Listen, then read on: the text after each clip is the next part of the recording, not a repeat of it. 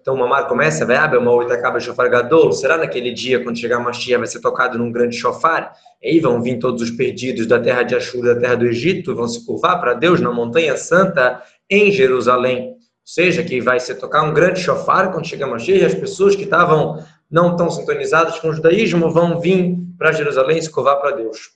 O Medeeka do Morazaken, que é o primeiro Rebbe de Rabat, ele faz uma pergunta. O que quer dizer um grande shofar? É grande em comprimento, ele é largo, um chofar com som alto. Qual a ideia de um chofar grande? O que é um chofar comum e o que é um chofar grande? Outra pergunta que a gente tem que entender aqui é que a o versículo não fala quem vai tocar, fala vai ser tocado, está com sujeito oculto. E tacar, será tocado. Não falou mil a toqueia, quem é? E o Admoram Tzai, que era o filho do Admoram no segundo rap de Rabad, ele acrescenta que não só que tem um sujeito oculto, é, será tocado, quer dizer, por alguém, a linguagem itaká e não itká, não está escrito naquele dia alguém tocará. Não, será tocado parece que é um chofar que vai se tocar sozinho. Como assim? Que, qual a ideia disso? O que quer dizer um chofar que vai se tocar sozinho? Beaba uma será naquele dia vai se tocar um chofar sozinho. Como assim? Então vamos entender isso. O ponto que eles explicam é qual é a diferença de um chofar comum do grande chofar de Mashiach? Que um chofar comum desperta as pessoas, mas desperta aquelas pessoas que elas estão bequiru, que elas estão mais próximas. Desperta aquelas pessoas que já têm uma certa conexão, já vêm para a sinagoga de vez em quando, já conhecem um pouquinho da Torá. Aí o chofar em Rosh Hashanah desperta muitas pessoas. Mas aqui esse versículo está falando que quando chegar a Mashiach vai ter um grande chofar que é para despertar as pessoas que estão perdidas, perdidas, perdidas na terra do Egito, no exílio, que não sabem de nada. Elas vão se despertar e vão vir para Jerusalém através desse, desse shofar grande. Está só uma palheta da explicação que vai ter um shofar grande, quer dizer, um shofar comum desperta as pessoas que estão mais próximas, e o shofar grande quer dizer que ele pode despertar até as pessoas que estão menos sintonizadas, vamos falar assim. Mas agora, para a gente poder entender o que é o shofar grande de Mashiach, vamos entender o que é o shofar de Rosh Hashanah. Ele vai trazer agora nível após nível, muito, muito legal, sobre níveis que tem de shofar. Mesmo assim, o shofar de Mashiach é mais do que todos esses. Vamos lá. Para poder entender a vantagem do shofar grande que vai ter futuramente, precisamos primeiro entender o shofar de hoje em dia, que a gente sabe que o toque do shofar é um grito íntimo, né? Não tem som, não tem barulho, não tem palavras, não é um instrumento bonito, não são frases, não é mais uma reza. É um grito, é um berrante que vem, isso vem do íntimo do coração, que é acima da lógica, aquela coisa que você não consegue expressar em palavras. Então, quando a gente toca do nosso íntimo do nosso coração o shofar, o que, que a gente consegue causar? Que o íntimo do coração de Deus, modo de falar, a vontade suprema de Hashem, acima da lógica, também vai se revelar. Por isso que a gente fala, também na reza de Rosh a gente fala, um outro versículo que fala que Deus vai, vai tocar no shofar. Como assim que Deus vai tocar no shofar?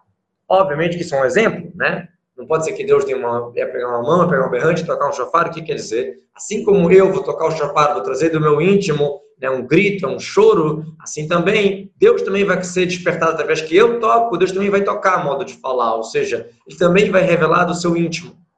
Isso é um chofar comum. Mas qual é a diferença de um chofar comum para um chofar gadol, um grande chofar que a gente falou que o Tigão Mashiach vai ter um grande chofar? Ele fala o seguinte, a emanação que eu consigo causar em Deus com o shofar comum é a luz de Deus que está acima dos mundos, quer dizer, é o íntimo, nível profundo, mas ainda é algo próximo aos mundos, chamado na Kabbalah de luz envolvente. Envolvente quer dizer que não está aqui dentro tão penetrante, quer dizer, é, a gente não consegue captar ela tão bem, mas ela está envolvente, ela está influenciando, ela está próxima de alguma maneira. Já o grande shofar consegue trazer as luzes de Deus infinitas que são acima também do envolvente, quer dizer, o envolvente já mostra que tem alguma conexão ao mundo. A gente vai tocar shofar gadol é acima de nomes de Deus. Por isso, quando a gente fala de shofar comum, a gente fala que Deus vai tocar no shofar, a gente não fala shofar gadol. Porque a gente fala Adren Avai, Adren Elohim, se lê. Adren Elohim é uma combinação de nomes. A gente sabe que existem vários nomes de Deus, várias ordens de como colocar. Esse modo específico que está escrito Adem Havai Silei Elohim é um nível muito elevado, mas ainda são nomes. Quando a gente fala do grande chofar de Mashiach, não está escrito que Deus vai tocar, que o homem vai tocar. A gente será tocado. Por quê? Porque a emanação é tão forte de um nível acima de qualquer nome, acima de qualquer definição. Vamos entender melhor ainda agora a vantagem do grande shofar sobre o shofar comum. O Tzemach Tzedek, agora o terceiro Rebbe de Rabat, já citou o primeiro, o segundo, agora vamos usar o terceiro. Ele explica o seguinte, tem uma famosa pergunta que tem a ver com o nosso ano, que esse ano o Rosh Hashanah cai no Shabat, né? E a gente não toca no shofar no, no Rosh quando cai no Shabat, mas no Beit HaMikdash sim, a gente tocava. A pergunta é, qual o motivo disso? A Gemara explica que o motivo é porque talvez podem ter pessoas que não vão saber da lei e vão carregar o shofar no Shabat para perguntar para o rabino se o shofar está caché, se eles tocaram certo, alguma coisa assim. Por isso a gente tira de todo mundo a mitzvah do shofar no Shabat. Mas tem uma grande pergunta sobre isso. Como pode tirar a mitzvah de todo mundo? Porque talvez um ignorante ou uma pessoa que é descuidada, que não sabe das coisas, vai acabar carregando no Shabat o shofar achando que está fazendo uma mitzvah com isso. Então, a gente tira de todo mundo a mitzvah do shofar por causa disso? Então, explica o seu Marcelo que, na verdade, o que você faz com a emanação, que você muda no mundo com o toque do shofar, quando cai no Shabat, o próprio Shabat já faz. O prazer que Deus tem em criar um mundo, que na verdade, o que a gente está fazendo no toque do shofar? A gente está coroando Hashem, a gente está dando vontade para ele reinar sobre nós mais uma vez. Então, o prazer que já tem no Shabat não precisa tanto do toque do shofar. A gente só lê os versículos que falam sobre shofar, né, a gente vai fazer esse ano. A gente vai ler o Musaf de Roshaná, vai falar versículos de shofar, mas não vai tocar. Porque já basta só os versículos, porque o próprio prazer já vem com o próprio Shabat. Quer dizer, o Shabat junto com o Roshaná é um dia muito forte. Agora, mesmo assim, na época do templo, mesmo quando caía Shabat, se tocava. Por quê? Porque o nível que era de prazer atingido com shofar no templo era muito maior. O Shabat sozinho não, não, não trazia isso. Então, precisava ainda tocar no shofar né, quando caía Shabat época do templo. Quer dizer, o que nós fazemos na sinagoga, o Shabat já faz. Mas o que era feito no, dentro do próprio templo era tão forte que, mesmo com o Shabat, não adianta, tinha que ser tocado no shofar. E, na verdade, dentro do próprio templo existia um outro shofar muito especial, que era o shofar do ano de Yovelo, o jubileu, o ano 50, que é mitzvah, a Torá fala, mitzvah tocar no shofar no ano 50, no Yom Kippur. Hoje em dia, que a gente toca o shofar no Yom Kippur, não é uma mitzvah tão forte que nem a de Rosh Hashanah. O toque de Rosh Hashanah é muito mais importante. Mas na época do templo, quando tinha o Yovelo, o ano 50, que era um ano de liberdade dos escravos tudo isso, era mitzvah igual a Rosh Hashanah tocar no shofar. Então, esse shofar era mais até especial do que o Rosh Hashanah, esse do templo, e ainda mais no primeiro Bait, no primeiro Beit mais do que no segundo. Mesmo assim, todos esses shofar que a gente está falando, tanto que a gente toca, tanto do Beit HaMikdash, que era tocado mesmo no Shabat, mesmo do Yovel, do ano 50, do Yom Kippur, todos esses, quando você vai olhar na Torá, qual é a linguagem usada? Shofar. Não shofar gadol, não um grande shofar.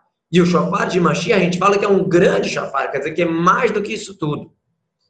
Vamos lá. Vamos acrescentar mais ainda na vantagem desse grande shofar, que o grande shofar é maior do que o shofar da entrega da Torá. Está escrito que vai ri kol hashofar, a voz do shofar. Então, tá bom que fala o shofar, porque é um shofar famoso, como a gente já vai ver porque ele é famoso. É o shofar, mas ainda não é gadol. Não chama um grande shofar ele fala que a voz era grande, fala, vai kol hashofar olech vechazek meod. Quando chegou na entrega da Torá, estava com aquelas coisas todas, aquele barulho todo, aquela fumaça e tal, e fala que a voz do shofar estava indo e fortificando. Mas a voz, mokol gadol, uma voz grande, mas não fala shofar gadol. Qual a diferença da voz para o shofar? Quando eu chamo shofar gadol, quer dizer que a fonte, a essência é grande. Quando eu falo voz grande, quer dizer a ramificação, que saiu do shofar foi grande. E é exatamente essa diferença entre a época de Mashiach e a época da entrega da Torá. É verdade que na entrega da Torá teve uma revelação muito, muito forte, mas ainda isso é chamado de voz. Ainda é a ramificação. Quando chegar a Mashiach vai ser a essência mesmo. Por isso que é um grande shofar. Como a gente pode ver mais detalhadamente que o shofar de Mashiach ele é maior até do shofar da entrega da Torá que o Midrash conta para gente que aquele, aquele cordeiro que foi sacrificado no lugar de Yitzhak, né? Deus mandou Abraão sacrificar seu filho e ele estava pronto para isso, e o filho estava pronto para morrer, e chegou na hora, Deus falou: não, não, não é nada disso, tem um cordeirinho bem ali, vocês vão sacrificar ele no lugar. Esse cordeiro tem dois chifres, esse é um dos grandes motivos que a gente toca Shavai Roshaná, para lembrar desse sacrifício que Abraão e Isaac fizeram e que Deus proteja a gente no mérito deles. Então, esse cordeiro tinha dois chifres, o da esquerda foi escutado no Monte Sinai, esse por isso que fala Hashofar ou Shofar, porque é um shofar famoso desse animal, e o da direita, que é maior do que o da esquerda, é o futuro tocar quando chegar a Mashiach. Sobre ele a gente fala, Vaiaba é uma naquele dia Itacá será tocado num grande shofar. Então, da direita é maior que o da esquerda. Então, quer dizer que o shofar gadol, que a gente está falando aqui, o grande shofar de Mashiach, é até maior do que o shofar que teve na entrega da Torá. Então, é muito forte. Baseado no que a gente começou a explicar antes, a gente consegue entender por quê. A gente falou que um shofar comum, ele desperta as pessoas, mas só quem está próximo. E o shofar grande desperta as pessoas que estão menos sintonizadas possível. Então agora a gente entende. Na época da entrega da Torá, estava todo mundo próximo de Deus. Estava todo mundo viu milagres, saiu do Egito, contaram 49 dias de Seferata Homer, eles estavam querendo aquilo tudo. Então, um shofar simples, um shofar simples não, que era um grande shofar, mas mesmo assim ainda é só shofar, e não shofar gadol, era suficiente para despertar as pessoas. Mas agora, quando está falando da época de Mashiach, que tem muitos judeus que estão ainda perdidos, não estão sintonizados, qual é a força que vai despertar eles? É um shofar gadol, é um grande shofar, não é qualquer um que pode chegar nisso. Então agora a gente entende por que que fala será tocado um grande shofar. Que a gente falou que parece como está sendo tocado de si, não, vai, não, é, não é que alguém vai tocar, por quê? Porque esse grande chofar, ele vem despertar as pessoas que estão menos sintonizadas, ou seja, não tem nenhum despertar de baixo, não tem nenhum chamado iteruta deletata. A maioria das coisas do nosso mundo tem dois caminhos para as coisas do mundo acontecer. Ou que eu desperto primeiro, chamado itaruta deletata, o despertar do baixo, eu começo, aí Deus vê que eu estou começando, Deus vai dar um empurrão e me ajuda. Ou existe o chamado taruta de leila, o despertar de cima, que de repente a pessoa acorda com uma vontade de fazer, com uma vontade de estudar, de fazer o certo, de fazer o bem. Ela nem sabe de onde que surgiu aquela vontade, mas ela quer fazer o correto. Então, isso, quando a gente fala que o grande chofar de Mashiach vai despertar as pessoas que estão perdidas no Egito, perdidas na terra de Ashur, então essas pessoas não fizeram nada por aquele despertar é, sem nenhuma despertar de baixo, sem eu ter começado, sem eu ter dado o primeiro passo, a Hashem vai tocar o chafar e vai me despertar. Por isso que a linguagem que o versículo usa é será tocado, porque não é você que vai tocar, não é você que vai fazer alguma coisa para isso começar. Deus que vai causar, Deus que vai te empurrar, vamos falar assim, para a gente voltar a ativar, para a gente se aproximar. Muito bom. Depois, o discurso continua explicando, depois que ele explica esse assunto todo que a gente falou até agora, ele explica um outro, uma outra parte da reza de Roshaná, que tem uma, uma, parte bem curiosa, bem interessante. No Musaf de Roshaná, a gente fala assim, Zehayom Trilat Masirha, este é o dia, Roshaná, esse é o dia do início do teu ato, Zikaron Leom Rishon, uma lembrança ao primeiro dia. Como assim? O que quer dizer que hoje é o início do teu ato? Afinal, a gente sabe que Rosh Hashanah não é o dia da criação do mundo. Aliás, hoje de manhã, 25 de Elul, que foi o dia da criação do mundo. Um de Tishrei, que é Rosh Hashanah, é o dia da criação do ser humano. Então, como é que a gente declara na reza, este é o dia do início do teu ato? Que ato? O início da criação do mundo não é agora que começou. Foi em 25 de Elul? Resposta, que todo Rosh Hashanah existe uma renovação na criação do mundo. Como se passou um ano, passou a validade do mundo, agora em Rosh a gente vai coroar Deus de novo, vai convencer Deus a reinar nesse mundo de maneira plena e revelada. Então, como se tivesse uma, um, uma recarregada, uma renovada no mundo. Por isso que a gente fala, Ze Ayom Tilat Masecha, esse é o dia do início do teu ato. Mas aí a gente fala Zikaron Leon Mishon, uma lembrança ao primeiro dia. Quer dizer, aparentemente isso quer dizer, ah, isso é só uma lembrança ao que teve inicialmente, não é igual. Porque, até porque Rosh é a criação do homem, não a criação do mundo. Mas se a gente está falando que é que renova tudo do zero, e por isso que a gente pode chamar o de início do teu ato, por que, que a gente fala que é só uma lembrança ao primeiro dia? Como se o que aconteceu no primeiro dia que Deus criou o mundo não está acontecendo agora? pelo que a gente acabou de explicar, cada ano no Rosh Hashanah acontece a mesma coisa que aconteceu quando Deus criou o mundo. É uma renovação do zero, porque Deus está criando o nosso mundo do zero a cada momento. E Rosh Hashanah seria um marco de renovação. Então, por que, a gente fala que é só uma lembrança? Então, ele explica nesse discurso que a diferença é que o modo que Deus começou, Yom Rishon, a primeira vez que Deus criou o mundo, e o modo que hoje em dia nós renovamos essa vontade não é igual. Quando Deus começou a criar o mundo, foi uma vontade, um prazer de criar o um mundo por si. Ele quis, por prazer, criar o um mundo. Ele queria fazer uma morada aqui para ele nesse mundo físico. O prazer dele. Não foi pelo despertar do ser humano. Não existia ser humano, não existia algum receptor para despertar a vontade no influenciador. Que Rafetz Resedor, ele deseja a bondade. Deus deseja fazer bondade. Deus deseja criar um mundo para ter para quem influenciar, vamos falar assim. Mas hoje em dia, no nosso Roshaná, é o nosso despertar que faz a diferença. Nós rezamos Roshaná, falamos Teilim, tocamos Shofar, nós que causamos essa emanação. Então, o que aconteceu automático, vamos falar assim, só do caminho de Deus no primeiro Rosh Hashanah, nós, a cada ano, com o nosso trabalho, com o nosso despertar, causamos que Deus vai reinar sobre o mundo, que Deus vai ter prazer sobre o mundo. Então, não é exatamente igual à primeira, à primeira criação. É uma lembrança ao que teve no primeiro dia. Uma lembrança, mas não é igual. Porque a primeira vez que Deus criou o mundo foi dele, puro. E agora é nós que estamos causando isso, esse prazer no mundo. Como é que a gente causa que Deus tenha prazer no mundo, que Deus queira esse mundo? Como é que a gente causa isso? Então a Guemara fala que Deus pediu, Deus suplica para a gente, fala, por favor, digam perante mim versículos de realeza, versículos de lembrança, para vocês me coroarem, para que eu lembre de vocês. E como vocês vão fazer isso? Com um chofar. Quer dizer, Deus está falando, vocês querem me coroar, vocês têm que falar os versículos certos e tocar o chofar. Mas por quê? Por que, que nós temos que fazer? Por que, que não pode ser que Deus faz?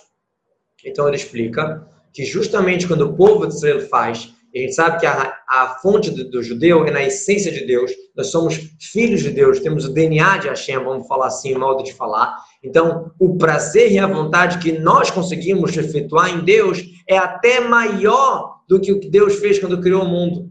Vamos falar assim, quando o que Deus usou para criar o mundo foi uma luz dele, uma revelação dele, e nós somos conectados à essência. Então, quando nós coroamos ele, renovamos essa vontade, isso toca na essência de Hashem, isso é muito forte. Inclusive, está escrito nos livros de Hassidut e de Kabbalah que a luz que tem a cada ano não é igual à luz que teve ano passado. A luz que vai ter no 5.781 é outra luz muito maior do que a de 5.780. Porque assim como Deus é infinito, sua luz também é infinita. Então, nós, com o nosso trabalho, conseguimos causar uma coisa mais forte do que já teve no ano passado, que teve no outro ano, que teve outro ano, cada ano mais forte. Então, agora ficou uma pergunta para a gente. Espera aí. Se a vontade de Deus, né, despertar o íntimo de Deus, como a gente falou antes, que é feita através do shofar, né? Isso quem faz é o trabalho de um ser humano, Avodat Adam. Nós conseguimos despertar a vontade de Deus, como a gente falou. Quando a gente toca shofar, a gente causa que Deus toque shofar, modo de falar. A gente causa o prazer em Deus. E aí você vem e me fala que o maior shofar, o grande shofar de Mashiach, ele vai ser sem trabalho do ser humano, vai ser totalmente de Deus.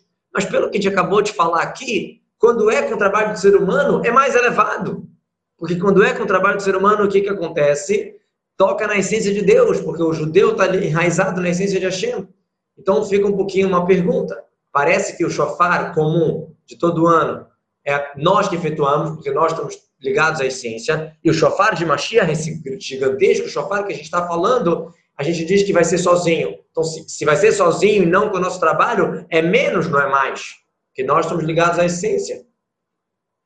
Então, para entender isso, a gente vai entrar em, outro, em outros assuntos, depois vamos voltar nisso.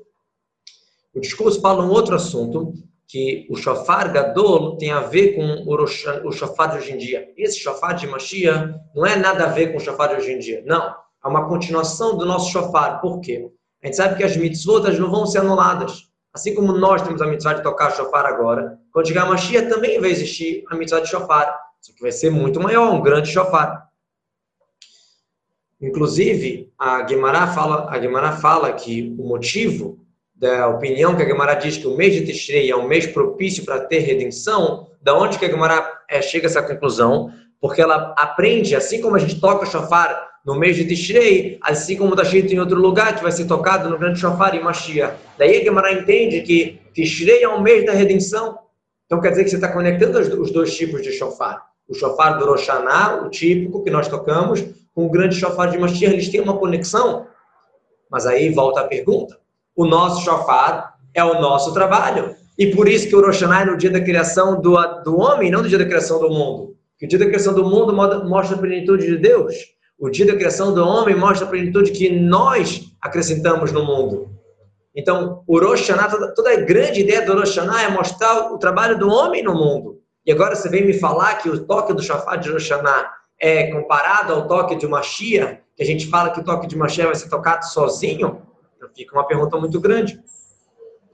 A, a, a ideia era que o Shofar de Mashiach também tinha que ser efetuado através do nosso trabalho.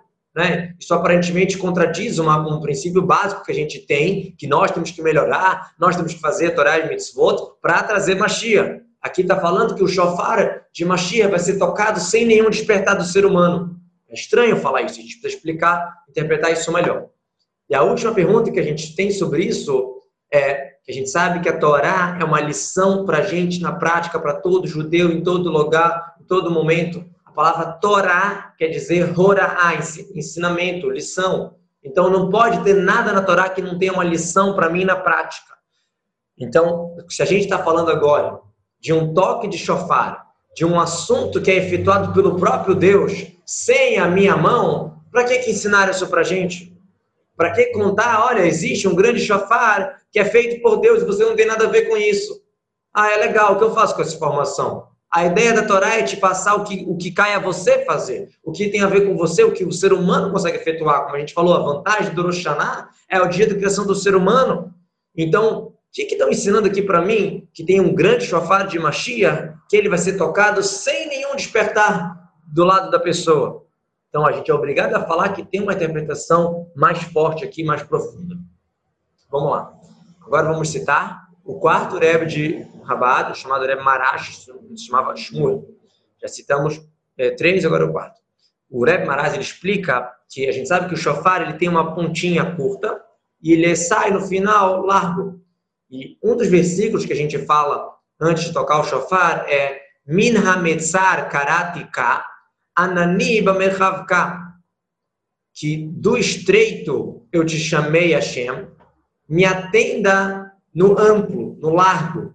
Literalmente, está falando da pessoa está numa situação estreita, está numa situação complicada, ela, tá, ela chama para Deus dessa situação, e Deus vai atender ela de uma maneira plena, de uma maneira, de uma maneira muito abrangente. Só que, explico o Maharaj, isso tem tudo a ver com o chofar, porque o chofar eu toco do lado estreito, o som, eu toco aqui do lado estreito, e o som sai do lado largo.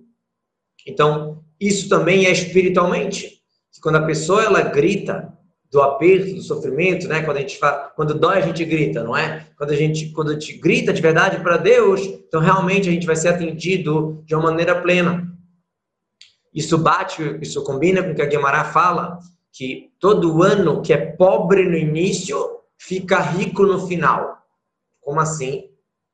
Quando o ano é pobre no início é rico no final. O que quer dizer? Explica o Rashi para gente. Quando o povo judeu se sente pobre, modo de falar, e suplica para Deus e reza para Deus, aí eles vão ser atendidos, vai ser um ano muito bom. Se a gente se sente que a gente já tem tudo, que a gente já está já tá ótimo, já está perfeito, então a gente não vai rezar direito e não vai, não vai ser atendido. Mas o ano que começa pobre, ou seja, quando no Rosh Hashanah a gente sente que precisamos melhorar, precisamos fazer alguma coisa, precisamos crescer, então esse ano vai ser um ano de abundância, de brahô, de coisas boas. Então, a é a mesma ideia. Assim como o chofar você toca do estreito e sai do largo, a mesma coisa. Quando eu começo um ano com a ideia de estreito, o que quer dizer com a ideia de estreito? Não é pensar pequeno. A ideia de estreito quer dizer eu saber que eu preciso melhorar, eu saber que eu preciso desenvolver, eu saber que eu não sou perfeito. Isso vai levar a uma amplitude, isso vai levar a um crescimento muito grande, isso vai levar a Naniba, Mechavka, que Deus vai me atender na abundância. Explica o Rebbe Marash, essa é a mesma ideia da vantagem da reza de um pobre. Né? Existe uma vantagem da reza de um pobre. Qual é a vantagem? O Baal Shem Tov explicou sobre o Teilim, que fala assim, Tefilá leanik uma reza para um pobre que vai se envolver e perante Deus vai derramar sua conversa, quer dizer, vai se despejar, vai se derramar perante Deus a sua reza. Qual é a reza do pobre? O que que ele está pedindo? Explica o Baal Shem Tov. Não é que ele está se derramando perante Deus, pedindo dinheiro, pedindo saúde, pedindo alguma coisa. Não. Ele bota uma vírgula aqui, o Baal Tov. Tefilá leani kiatof. A reza do pobre. Qual é a reza do pobre? Felifnei Hashem A reza dele é Hashem, por favor. Me deixa derramar, me derramar em você. Me deixa rezar para você. Essa é a reza do pobre. E também a reza do pobre ela é mais aceita. De novo, ela é olhada mais com aquela, aquele estreito, aquela necessidade de crescer, de melhorar. Então, o prazer que a pessoa consegue efetuar através dessa reza é muito mais forte. Assim como um pobre, quando ganha alguma coisa, ele tem um prazer maravilhoso, porque ele sente que falta para ele, como o Max de explicou. Então, a mesma coisa, nós, quando sentimos que precisamos melhorar e vamos tocar no shofar, a gente olha para o shofar e a gente vê, poxa, o shofar ele tem uma ponta estreita e um, largo, e um, e um outro canto largo, que exatamente eu tenho que sentir que eu preciso melhorar e disso vai sair o crescimento. Então, o prazer que a gente consegue efetuar em Hashem é muito grande. Isso é a explicação sobre o shofar, que vale para qualquer shofar de qualquer ano. Agora a gente consegue conectar o que a gente não estava entendendo antes, a ligação do shofar comum com o shofar de Mashiach. O que que leva ao shofar de Mashiach? O que que causa o shofar de Mashiach? A gente falou que ele vai ser tocado por si, sem nenhum despertar. Mas, na verdade, exatamente o que, que desperta o shofar de Mashiach é a situação em si. O estreito, o apertado, a situação que tem judeus que não estão sintonizados, ao viva Nidahim, que eles estão lá perdidos, isso próprio desperta o grande shofar, que a gente falou que vem do íntimo de Deus mais profundo. Ou seja, a maior amplitude possível, o maior merhav, vem do maior meitzar, do maior estreito, dali que sai a maior amplitude. Qual é o maior estreito? Esses judeus que estão totalmente desconectados de, de, todo, de todo detalhe do judaísmo. Então, a mesma coisa, da onde que sai o, o maior amplitude, a maior revelação de Deus? Dali, justamente. Agora a gente entende a ligação do grande shofar com o Rosh Hashanah. A gente falou que a Gemara aprendeu que ah, o mês de Tishrei é um mês de redenção, porque está escrito shofar em Tishrei e está escrito shofar em Mashiach. E a gente falou qual é a conexão, aparentemente. Agora a gente entende. Assim como o Rosh Hashanah, toda a ideia, eu chegar em Rosh Hashanah e saber que o ano que começa pobre termina rico, não pobre de espírito, não pobre de dinheiro, não pobre que tem uma situação, pobre no sentido de da mentalidade de querer crescer, de não se satisfazer nas nossas é, resoluções espirituais. Ah, esse ano vai ficar rico. A mesma coisa a ideia de uma Shia, que a situação de Techuvá e a situação dos judeus, isso vai despertar, que Deus vai trazer, vai puxar a gente diz o Rebbe para a gente, esse toque do shofar, não só que isso efetua nas pessoas, isso efetua também nos países que a gente está. Interessante que o Rebbe cita é, o país do Egito e tudo isso, né? e era logo após a guerra dos seis dias. Por quê?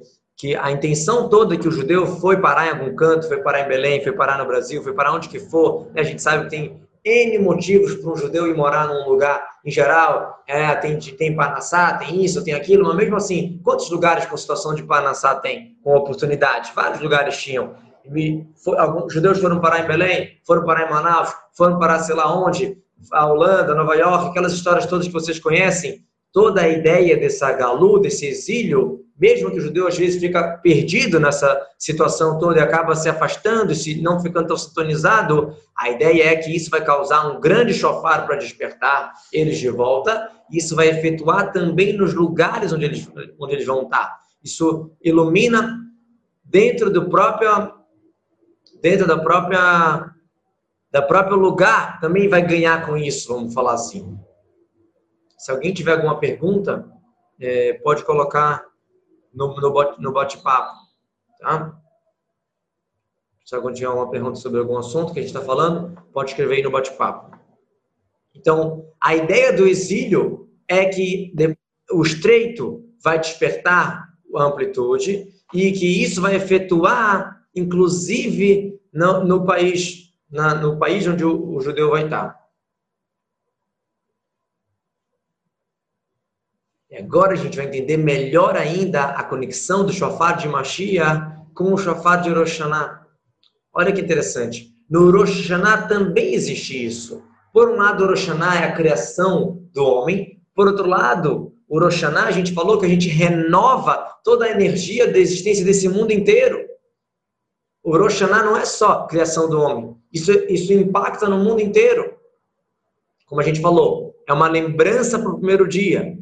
E a gente falou, peraí, não é uma lembrança para o primeiro dia, é uma lembrança para o sexto dia, para o sexto dia da criação, onde o homem foi criado. E a gente, explica, a gente vai explicar que, na verdade, a vontade de Deus no mundo é uma vontade externa, modo de falar, uma vontade técnica. Mas a vontade íntima de Deus é no povo de Israel. Então, quando Deus criou o mundo no 25 de Elul, que foi hoje de manhã, se revelou uma vontade de Deus no mundo, mas uma vontade ainda muito superficial. Quando Deus criou o ser humano e viu já o povo de Israel que vai sair, que eles estão conectados à essência de Hashem, opa, aqui está o íntimo da vontade. É tipo o meu trabalho. Eu trabalho para quê? Bom, eu acho graça no meu trabalho, isso é muito legal quando a gente gosta do que a gente faz, mas a minha intenção principal é ter o sustento para sustentar minha família. Então, o externo da minha vontade, vamos falar assim, a minha vontade técnica é querer trabalhar. Né? Mas a vontade íntima é sustentar minha família, é ter dinheiro para fazer as mitzvot, para ter uma vida boa. Então, a mesma coisa. 25 de Elul, Deus criou o mundo. Seria a vontade técnica em, em, em criar o mundo mas ainda não é aquela vontade íntima no mundo, que ele quer aquilo mesmo. Já quando a gente fala do ser humano, Rosh Hashanah criou o ser humano, aí sim, aí tem o íntimo da vontade. Então agora o mundo inteiro deixa de ser superficial e técnico, o mundo inteiro agora ganha uma vontade íntima de Deus por causa do ser humano. Então, Hashanah, além de ser o dia da criação do homem, isso efetua no mundo inteiro.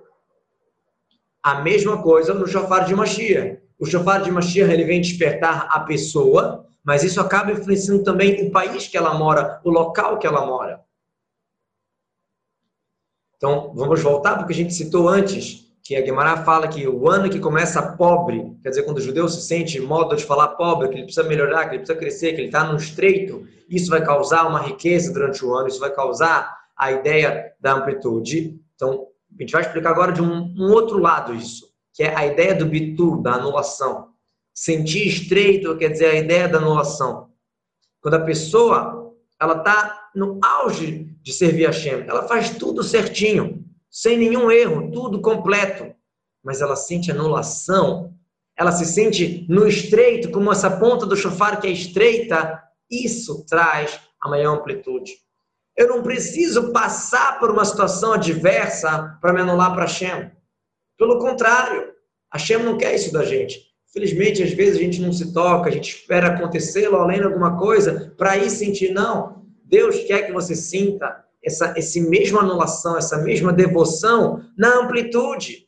Olha, Hashem, eu estou fazendo tudo, está tudo muito bom, está tudo ótimo, materialmente, espiritualmente, estou fazendo as mitzvot, a vida está boa, e mesmo assim eu sei que eu devo tudo para o Senhor, que você que me dá alegria, você que me dá tudo, você que me dá a maior força, eu falei hoje numa outra aula que eu dei sobre o grande teste da confiança. O grande teste da confiança, chamado bitachon, não é quando está tudo sem, sem, sem, solução, a gente não vê a luz no final do túnel, e aí eu falo, eu acredito em Hashem, vai dar certo. Isso também é muito forte. Mas o maior teste é quando você tem tudo bom, tudo funcionando, tudo no esquema, saúde, família, inteligência, trabalho, panassá, tudo, tudo, tudo perfeito. E mesmo assim você sabe que é de Deus e não é de você. Você está confiante totalmente em Hashem. Você sabe que é Hashem que te deu as forças, Hashem que te dá a, a energia, a sabedoria, a saúde, tudo isso. Essa é a maior prova de bitachon, de confiança em Hashem. Não é quando a pessoa não tem nada e acredita em Hashem. Porque realmente ela já não tem mais nenhuma chance, ela só sobrou Deus para ela, modo de falar. Quando a pessoa ela tem fisicamente tudo, mesmo assim ela entende que não, o correto é Hashem, o que quem me dá tudo é Hashem, Hashem é Deus é um, não tem outra coisa no mundo que me dá força se não ser Hashem. Essa é a verdadeira anulação que causa amplitude. Esse é o Meitzar, esse é o estreito que leva amplitude. Então, agora o que a gente está falando aqui já são coisas que podem ser para qualquer um. Eu não preciso estar numa situação de perdido e afastado para falar, ah, o toque de Machia, o grande chofar de Machia vai me despertar. Não. Eu posso estar na melhor situação possível, espiritual e material, mas eu me sinto nulo, eu me sinto no estreito, eu me sinto que a Hashem é tudo. Isso causa a maior amplitude, o grande chofar. Então, vamos falar assim: assim como existe o pecador, o que a pessoa que não está sintonizada, que está distante, assim também a pessoa que é mais tzadik possível, mas ela entende que perante Hashem ela é zero. Perante Hashem, o maior trabalho que eu fizer, eu sou um pecador também. Modo de falar. Tudo que eu vou fazer ainda é zero perante Hashem. Então, ele se sente igual aquele outro que não faz nada. Aí realmente a gente consegue despertar o shofar gadol, o grande shofar. Então, a gente falou antes que esse grande shofar vai ser tocado de si, Itaká, será tocado, não é que alguém vai tocar. Ah, mas eu que estou fazendo, eu estou trabalhando para Hashem e estou me sentindo nulo, então no final sou eu que estou fazendo, eu que estou causando. Então explica para a gente, Ureb, quando a pessoa se sente pobre, no bom sentido, quando a pessoa se sente que ela não tem nada, ela recebe dos outros, é uma tzedakah de Deus. Ela sabe que ela tem tudo de bom, mas ela, ela olha para tudo que ela tem na vida como tzedakah de Hashem. Então, ela reconhece que isso que ela consegue causar um grande chofar, uma grande mudança no mundo pelo meu trabalho, também é bondade de Hashem. Vai ser tocado, não sou eu que estou tocando. É como se fosse sem, sem a minha mão, sem o meu despertar. Olha que profundo que a gente está falando aqui, é muito, muito profundo. A gente está fazendo tudo certo, tudo de bom. E a gente sabe que as nossas mitzvot fazem diferença. O nosso shofar em Rosh Hashanah faz diferença. O nosso a nossa reza Rosh Hashanah, nosso Teilim Rosh Hashanah, tudo isso faz diferença. Mas eu sei por que, que isso faz diferença. Porque Deus quer que isso faça diferença. Porque Deus me deu a força de fazer a diferença. Então, no final de contas, tudo vem de Hashem. Essa é a maior anulação que causa a maior revelação. E agora o Rebbe cita, o último Rebbe que não tinha citado, já tinha citado o Rebbe Irachab, que é o pai do, do sogro do Rebbe. Agora o Rebbe cita o sogro dele, o Rebbe Yosef Yitzhak, o penúltimo Rebbe de Rabad, que ele falou que o ponto do grande shofar é despertar o ponto judaico que cada judeu tem. O que, que é o grande shofar? É despertar o ponto judaico que cada judeu tem que o judeu queira sair do exílio, que o judeu queira ir para Jerusalém. Não é que Deus está levando ele para Jerusalém, não é que Deus está tirando ele do exílio. Deus está despertando que o judeu vai querer sair. Isso é muito diferente. Essa é uma grande diferença entre a saída do Egito e a saída de Mashiach.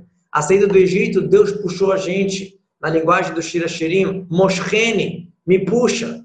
Deus puxou a gente, a gente acabou correndo atrás dele. Foi tanta revelação, tanto milagre, tanta coisa que aconteceu que o judeu queria estar no Egito ainda, mas o, o, o Hashem fez uma bondade para a gente e arrancou a gente de lá. Como diz aquela frase, judeu saiu do Egito, mas o Egito não saiu do judeu ainda. A gente continua saindo do Egito até os dias de hoje, cada dia a dia, cada geração geração. Mas quando chegar a Mashiach, na redenção futura e completa, se Deus tirar a gente, a gente continuar, não vai adiantar é a redenção completa, é total, não pode mais sobrar nada de exílio. Então, essa vontade de sair do exílio, de ir para Jerusalém, de fazer o correto, isso é a vontade do judeu. O que o Shofar Gadol faz é só a causa, é só para despertar a própria vontade do judeu. Então, de novo, a gente está conciliando aqui as duas coisas. Por um lado, a gente fala que é o trabalho de Roshaná, é o trabalho do homem, a, o grande especial do Zeroshaná é o dia que o homem foi criado, é o dia que o homem faz a diferença. E por outro lado, a gente fala que a gente tem que se sentir estreito, tem que se sentir nulo, que Deus faz tudo, que é a bondade de Deus. A gente conecta as duas coisas. Realmente, eu faço muito. Eu faço a diferença nesse mundo. Mas por que, que eu faço a diferença nesse mundo? Porque Deus quis isso. Porque Deus me deu essa tzedakah. Porque Deus fez essa bondade maravilhosa que Ele me colocou nesse mundo e decidiu que eu faça a diferença. Então, o, o, o ponto do toque do shofar é só mostrar, do grande shofar de Mashiach, é só mostrar, você quer. Não é uma vontade que não é minha. É revelar a minha própria vontade. E é isso que a gente faz já hoje em dia, que já estamos degustando o, o Mashiach, já estamos provando, já estamos na véspera do Shabat, a gente já come a comida de Shabat, já dá aquela provada, Então, já agora, na véspera de Mashiach, o que, que a gente faz? A gente oferece a Torá e as mitzvot para cada judeu, mesmo aquele judeu que acha que tá bom, pode passar Rosh sem chofar, não vai mudar nada. Ele tem a vida dele, ele tem o trabalho dele, tem tudo. E isso é uma simbologia bonita, maçã no mel, mas não faz diferença assim tão grande. Mesmo o judeu que acha assim, a gente oferece para ele, a gente leva para ele, a, mostra para ele, olha amigo, essa é a tua vontade na verdade. O que você quer mesmo é fazer o que Hashem quer. O que você quer mesmo é fazer as mitzvot. A gente não está impondo nada sobre ninguém. A gente está mostrando para a pessoa o que ela mesmo quer. É muito diferente de uma pessoa que vem oferecer um produto, vem vender alguma coisa. Olha, vem comprar isso aqui, é bom e tal, sei lá o quê. Que nem sempre a pessoa está interessada no bem do comprador. Ela quer vender, ela quer ganhar dinheiro. Um bom vendedor é aquele que consegue mostrar para quem está comprando, olha, isso aqui é bom para ti. Se realmente achar, se for realmente bom, aí vai ser uma boa compra para todos os lados. E se a gente for falar nas pessoas que estão realmente não sintonizadas, que estão perdidas modo de falar, então a vantagem do trabalho do ser humano, né? A gente falou, cadê o trabalho do ser humano? Roshinar é o trabalho do ser humano, mas a pessoa está totalmente perdida. Isso vai acontecer depois que o chofar grande despertar ele. Depois que o chofar grande mostrar, olha, essa aqui é a tua vontade, realmente vai ter o trabalho da pessoa. Já aquelas pessoas que já estão dentro, que já estão fazendo, que já estão na sinagoga, que já estão cumprindo, onde que a gente vê? Através do nosso estilo de avodar, nosso estilo de serviço Hashem, que a gente sente que tudo é de Deus, a gente sente essa anulação, então a gente está fazendo, mas a gente sente que é com a mão de Hashem. É um paradoxo, uma, uma, unir duas coisas muito interessantes. Agora vamos responder isso que o versículo fala, naquele dia vai ser tocado num grande chofar. Isso não é só uma coisa para o futuro, isso é uma lição para mim agora, que o, chofar vai ser tocado sozinho. Como assim? É uma emanação que é totalmente de Deus. Eu que tenho que fazer, mas saiba que isso que Deus, Deus te deu a força nesses últimos momentos da galuta, que sobrou já um pouquinho antes desse grande chofar. E na verdade, esse grande chofar já começou, né? já, já teve esse grande despertar de Techuvá muito grande. Inclusive, na época que o discurso foi falado, após a Guerra dos Seis Dias, o despertar de Techuvá foi muito, muito grande. Israel, o número de pessoas colocando filine, se aproximando e conhecendo o judaísmo naquela época era muito grande, após a euforia da Guerra dos Seis Dias. Então, a gente tem que saber que o nosso trabalho tem que ser com anulação, reconhecer que tudo que a gente faz, tanto para si, tanto para os outros, não é eu, é Deus que me deu a força. Ah, então, então vou ficar chateado, não vou sentir feliz que eu faça a diferença. Não. Esse sentimento não vai enfraquecer o meu trabalho, ao contrário, vai fortalecer. Porque se eu faço, e eu acho que eu faço com as minhas forças, eu sou limitado. Eu tenho a minha existência, eu tenho meus limites, eu tenho meu corpo, eu tenho meu cansaço, eu tenho tudo. É tudo muito limitado. Mesmo que eu faça acima da minha, do meu limite, ainda vai, vai transbordar o meu limite, mas vai ficar ainda muito pouco, vai transcender muito pouco. Mas quando eu sinto que tudo que eu faço é com as forças que a Hashem me deu, então realmente eu, eu, saio dos limites, realmente, eu saio de qualquer limitação, o meu trabalho vai ser acima de qualquer tipo de limite. Então não vai enfraquecer por a pessoa achar, ah, não sou eu que estou fazendo, não. A gente concilia as duas coisas. Sou eu que estou fazendo, com toda a ajuda de Hashem, com todo o respaldo de Hashem, ele que me dá força para fazer, ele que me dá essa tzedakah, então por isso que eu posso ir longe. Está explicado nesse, nesse discurso que a gente falou do grande shofar, que é verdade que o, a emanação que a gente consegue fazer em Roshaná é um grito do íntimo do coração. É verdade que a principal ação do, do shofar de Roshaná qual é? É tocar no nosso íntimo, é verdade. Mas se eu tocar no meu íntimo, mas não tocar o shofar, não adianta tem que ser um toque de chofar físico, sem pegar um chifre de um animal que já foi arrancado do animal, que é uma coisa totalmente inanimada, ou seja, da última dimensão do mundo, e com isso justamente vai coroar Hashem. A gente quer coroar Hashem na prática, nesse mundo físico. Na linguagem do Zor, Asiyah Eila, a ação na prática, esse mundo aqui físico, está muito acima. Às vezes a, a, prática vale mais do que tudo. Então, é verdade que a ideia do shofar é despertar o íntimo do coração, é aquela, aquele, aquela voz do coração que não tem palavras para ser expressada, só um som de shofar, mas tem que vir na prática. Tem que vir um shofar na prática.